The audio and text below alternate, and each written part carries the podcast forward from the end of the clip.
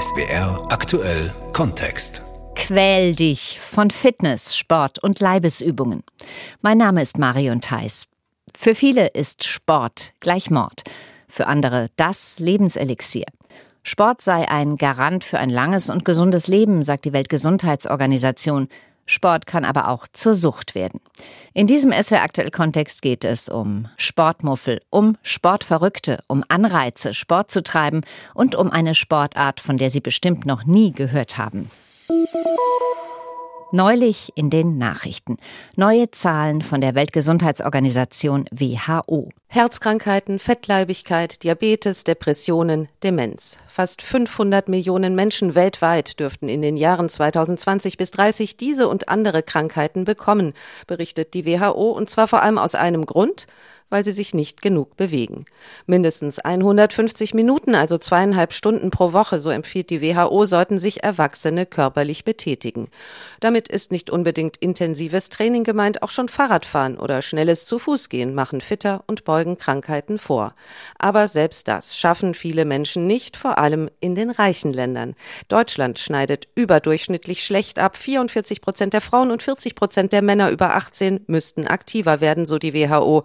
Besonders beunruhigend sei es bei den Jugendlichen in Deutschland. 88 Prozent der Mädchen und 80 Prozent der Jungen bewegen sich zu wenig. Die Corona-Pandemie habe den Trend zur Bewegungsfaulheit noch beschleunigt, analysiert die WHO und fordert ihre Mitgliedstaaten auf, mehr zu tun, zum Beispiel in den Städten Fahrrad- und Fußgängerwege zu verbessern. Wenn sich nichts ändere, dann werde allein die Behandlung der weltweit wegen Bewegungsmangel krank gewordenen Menschen bis 2030 300 Milliarden Dollar kosten. Uns fehlt der Move, die Bewegung. Das liegt an der immer größeren Auswahl schöner, bequemer XL-Sofas und an Smartphones und Internet. Eigentlich bräuchten wir gar nicht mehr aufzustehen. Doch wir sollten. Mehr tanzen, turnen und Trampolinspringen. Das gilt vor allem für Kinder. Wer keinen Sport macht, wird ganz platt gesagt dick und dumm. Das Landratsamt Reutlingen hat deshalb das Projekt Kinder in Bewegung erfunden. Grundschulen werden probeweise mit Stelzen, Hula-Hoop-Reifen und anderen Sportgeräten ausgestattet und es gibt ein Bewegungskonzept für die Schulen. Wie das ankommt? SWR-Reporterin Miriam Plappert hat nachgefragt. Und haben wir's? Super! Ja, wir sind hier gerade auf dem Schulhof von der Jos Weiß Schule. Das ist eine Grundschule in Reutlingen. Und hier läuft gerade das Projekt Kinder in Bewegung. Die Kinder sind hier schon so total am Spielen. Sie laufen auf Stelzen rum, sie benutzen Pedalos. Sie haben gerade dieses Kreisspiel gespielt und es sieht ziemlich spaßig aus und die Stimmung ist wirklich gut. Stefan Dietze von der Firma Pedalo, der zeigt es hier gerade den Kindern, wie das funktioniert. Warum gibt es denn dieses Projekt? Also es geht hier vor allem um die Bewegungsförderung eben der Kinder. Das ist wichtig, dass man das schon ganz früh beginnt, dass die Kinder sich dann auch in vielen Lebensbereichen auch einfacher tun. Hier fährt jetzt gerade jemand mit seinem Pedalo vorbei. Ich habe auch gesehen, da drüben sind so Kinder, die haben so einen Stock mit so einem Reifen dran. Was machen die da? Also das nennt sich Pedalo Rondolo. Das ist ein Radfangspiel und das besteht aus zwei so Schiebern ähm, und einem Rad und da wird jetzt auch vor allem die Auge-Hand-Koordination gefordert und da wird das Rad dann eben hin und her geschoben, gerollt und es macht einfach richtig Spaß. Das ganze Projekt wird auch von dem Kriminal- und Verkehrsprävention Reutlingen mit organisiert. Ingrid Wiedmann, warum muss das gefördert werden? Also wir haben festgestellt, dass die Kinder in der vierten Klasse, die ja immer ihre Fahrradprüfung machen, nicht mehr oder nur ganz, ganz schlecht Fahrrad fahren, dass es da einfach schon vorher an motorischen Geschichten fehlt. Wir müssen einfach in der Schule was an die Hand geben, wo sie mit einfachen Möglichkeiten die Kinder besser mobilisieren können und das dann auf ganzer Breite. Frau Stieler, Sie sind ja die Schulleiterin hier. Haben Sie eine Ahnung, was der Grund ist, dass die Kinder das nicht mehr lernen? Ja, es gibt ja eine bequeme Art der äh, Kinderbetreuung. Wenn man seine Ruhe haben möchte, dann bleibt man mit dem Kind zu Hause, gibt ihm ein elektronisches Gerät und freut sich dann, dass das Kind ruhig ist. Wenn wir montags im Montagserzählkreis von den Kindern zu hören kriegen, was sie am Wochenende gemacht haben, ja, dann sind eben mehr als die Hälfte dabei, die nicht draußen waren, die nicht Fahrradfahren waren. Das findet nicht mehr statt. Raus in den Schulhof, in den Wald, in den Park. Seit der Corona-Pandemie ist das nötiger als je zuvor. Selbst Kinder leiden inzwischen an Bluthochdruck, Fettlebererkrankungen oder Altersdiabetes. Das Projekt Bewegter Kindergarten im Kreis Bergstraße soll dazu beitragen, dass Mädchen und Jungen mehr rennen und toben. Dazu werden Erzieherinnen mit Unterstützung des Sportinstituts der Uni Heidelberg weitergebildet. Kreisdezernentin Diana Stolz hat das Projekt angeregt nach Schuleingangsuntersuchungen mit immer schlechteren Ergebnissen. Die Zahlen, die wir davon hatten, aber auch die Rückmeldungen, die ich von den Ärztinnen bekommen habe, die diese durchführen, waren halt durchaus alarmierend. So etwa 10 Prozent der Kinder sind übergewichtig. Im Bereich der Grob- und Feinmotorik war es noch problematischer. Ich hatte Rückmeldungen, dass die Kinder nicht mehr alle rückwärts laufen können, dass sie nicht auf einem Bein stehen können etc. Und das hat uns dazu animiert, dieses Projekt aufzulegen. Jeder Schritt, jede Dehnübung, jedes gestemmte Gewicht zählt. Das gilt für Kinder, Jugendliche, Erwachsene. Und die Quälerei ist es wert, gerade für Ältere. Sport kräftigt die Muskeln und verbessert die Koordination, deshalb sinkt das Risiko für Stürze und Unfälle. Senioren werden seltener zu Pflegefällen. Bewegung hilft gegen Stress, fördert den Schlaf und beugt Demenz, Schlaganfällen und vielen Krebsarten vor. Schon zweimal die Woche leichte Balance, Kraft- und Ausdauerübungen verbessern die Leistungsfähigkeit von Senioren deutlich. Das hat zuletzt eine Studie aus Ulm gezeigt. Natürlich geht auch mehr. Ältere Menschen sind ebenso in der Lage, sportliche Höchstleistungen zu erbringen wie jüngere. Das beweist das Beispiel des 90-jährigen Marathonläufers Arne Hase aus Baden-Baden oder das des 92-jährigen Rettungsschwimmers Olaf Tümmler aus dem schwäbischen Bietigheim-Bissingen. SWR-Reporter Thomas Fritzmann hat ihn noch kurz vor Saisonende an seinem Arbeitsplatz im Freibad besucht. Am Beckenrand steht ein alter Mann mit schütterem weißem Haar und einer knallroten Badehose. Mein Name ist Olaf Tümmler, ich bin Rettungsschwimmer und bin 92 Jahre alt. Und damit ist er der älteste Rettungsschwimmer Deutschlands. Der Kopfsprung vom Startblock ins kalte Nass, kein Problem für Olaf Tümmler. Und auch die Übungspuppe mit über 40 Kilo zieht er noch problemlos durch das Wasser. Wie schafft man es, in dem Alter noch so fit zu sein? Man muss regelmäßig Sport treiben. Jeden Tag etwas tun. Und das ist ganz wichtig, denn der Körper braucht Bewegung. Ganz gleich, ob ich hier ins Fitnessstudio gehe oder ins Schwimmbad oder zur Leichtathletiktraining. Er trainiert achtmal pro Woche. Ich habe ihn bei seinem Training im Fitnessstudio begleitet. Der ist dafür bekannt, dass er grundsätzlich immer der Erste ist im Studio und auch auf dem Hof. Also selbst wenn die Thekenkraft noch auf dem Weg ist, befindet er sich meistens schon vor Ort. Im Studio macht er ein Ganzkörpertraining. Vollgas auf dem Fahrrad und an der Butterfly-Maschine. Und er macht sogar noch Bankdrücken. Dieses Training zieht Olaf Tümmler schon seit Jahren durch. Und über diese Jahre haben sich bei ihm zu Hause zahllose Preise angesammelt. Es stapeln sich die Ehrungen, Medaillen und Pokale. Sein Lieblingsevent aber die Seniorenmeisterschaften im Rettungsschwimmen. Und die, an die er sich am liebsten erinnert, 2014 in Berlin. Damals war der RBB live vor Ort. Bei den Männern ist Olaf Tümmler der älteste Rettungsschwimmer und seit heute früh auch amtierender deutscher Meister. Oh, das ist ganz toll, wenn der ganze Saal tobt und alles Beifall klatscht. Damals war er erst 85 Jahre alt. Bald wird er 93. Traut er sich auch in dem Alter nochmal zu, bei den Meisterschaften an den Start zu gehen? Ich würde es nochmal probieren, weil ich Rekordhalter bin und weiterhin das einhalten will. Es hat keiner fertig gebracht, alle 31 deutschen Seniorenmeisterschaften zu schwimmen. Männern bringt regelmäßiger Sport im Schnitt 6,2 Jahre mehr Lebenszeit. Bei Frauen sind es 5,6 Jahre. Von Sport ist Mord kann also keine Rede sein. Immer vorausgesetzt, man übertreibt es nicht. So wie mancher Fußballer, der seine Knie durch Dauerbelastung ruiniert hat, oder die Turnerin, deren Wirbelsäule schon im Kindesalter überdehnt wurde und die fortan unter Schmerzen leidet. Sport kann also auch schaden. Er kann sogar zur Sucht werden, ein Phänomen, das Ärzte und Psychologen noch kaum im Blick haben. Bettina Malter über Menschen, die ein zu viel an Bewegung krank gemacht hat.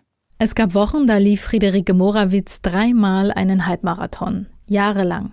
Auszeiten nahm sie sich kaum. Die Folgen? Eine Herzmuskelentzündung, ein Ermüdungsbruch, ihre Periode blieb aus. Vier Klinikaufenthalte hat die 26 Jahre alte Studentin gebraucht, um herauszubekommen, dass sie neben ihrer Essstörung noch ein weiteres Leiden hat. Sportsucht. Sie sagt, Betroffene von Sportsucht sind eigentlich ziemlich allein. Ich wusste ja auch gar nicht, dass das sozusagen eine Sucht sein kann. Und es wird nicht darüber gesprochen. Man fühlt sich halt so unverstanden und auch irgendwo, ja, dass man sich selber halt nicht versteht. Auch Christian Laufer hat über Jahre nicht herausfinden können, was mit ihm los ist. Der 50-Jährige will seinen richtigen Namen nicht öffentlich machen. Windsurfen, Kraftsport, Training für Triathlon-Wettkämpfe.